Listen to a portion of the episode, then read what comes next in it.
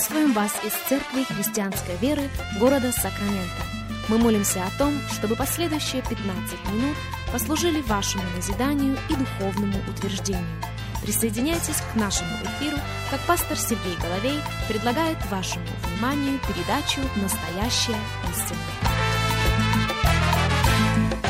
Еще раз мы говорим добро пожаловать всем, кто присоединяется к нашему эфиру. Здравствуйте, меня зовут Сергей Головей. Из Церкви Христианской Веры мы приходим к вам.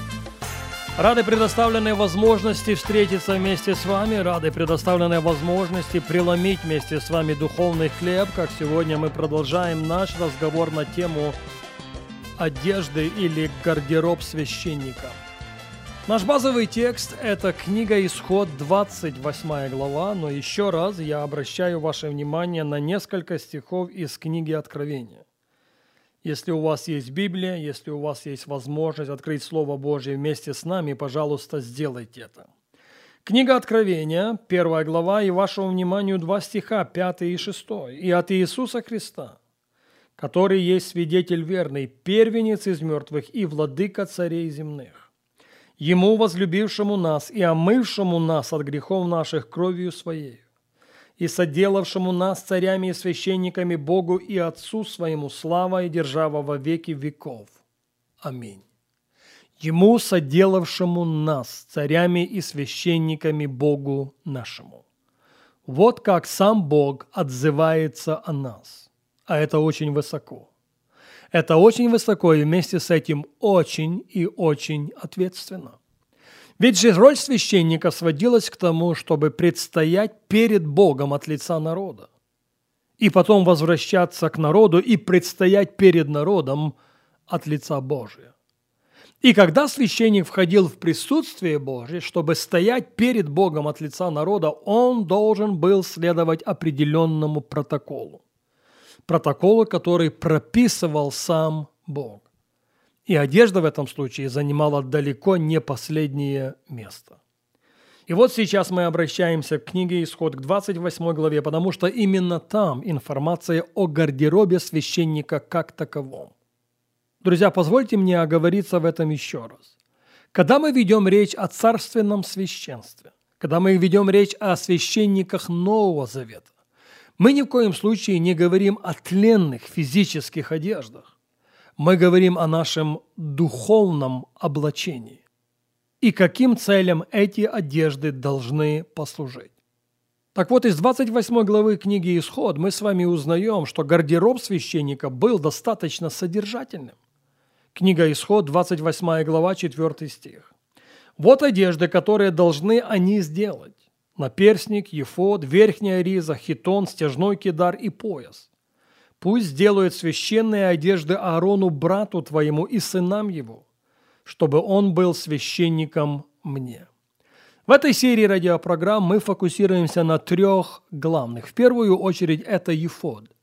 Ефод и прилегающий к нему наперстник. И об этом уже было сказано, и было сказано очень много в наших предыдущих эфирах. Сейчас мы обращаем внимание на верхнюю ризу. Верхняя риза и ее особенности.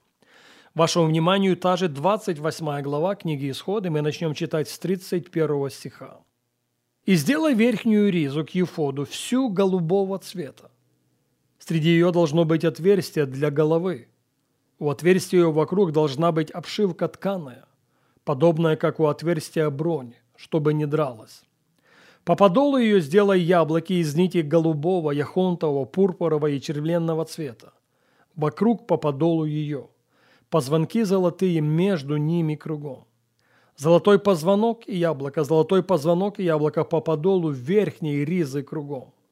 Она будет на Аароне в служении, дабы слышен был от него звук, когда он будет входить во святилище перед лицо Господне.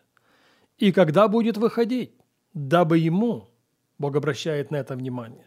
Дабы ему, дабы священнику не умереть. Дабы ему, священнику, не умереть там, во святилище.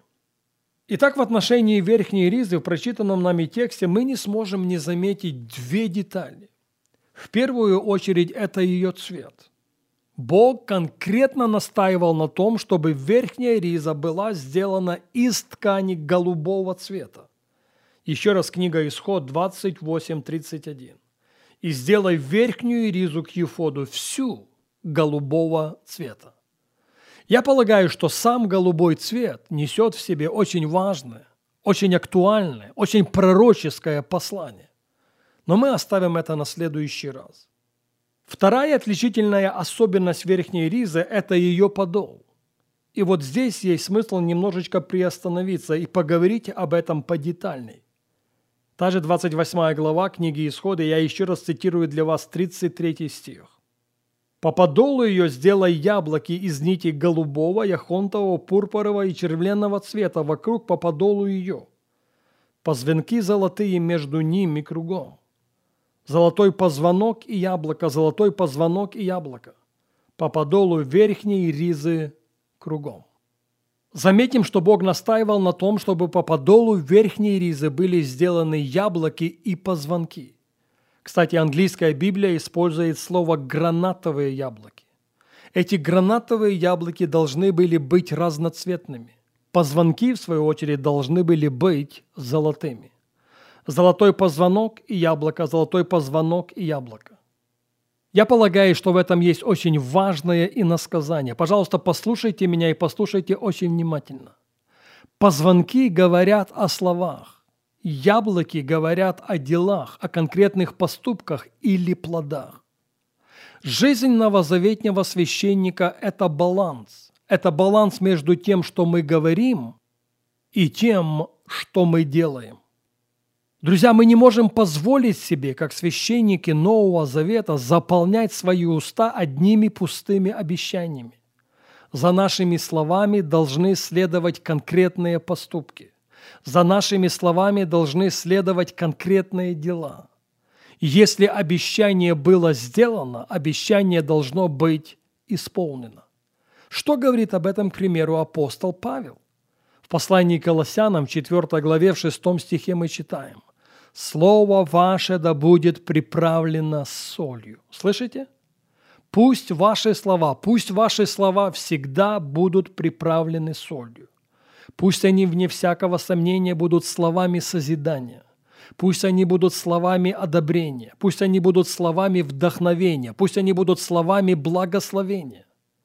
И пусть ваши слова, каждое слово, будет прикреплено конкретным соответствующим поступкам, конкретным соответствующим делом, конкретным соответствующим плодом.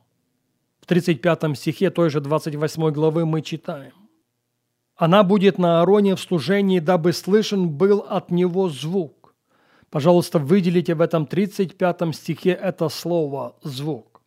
Она, верхняя риза, будет на Аароне в служении, дабы слышен был от него не шум, дабы был слышен от него не пустой звон, но дабы от священника во время его служения Богу был слышен звук.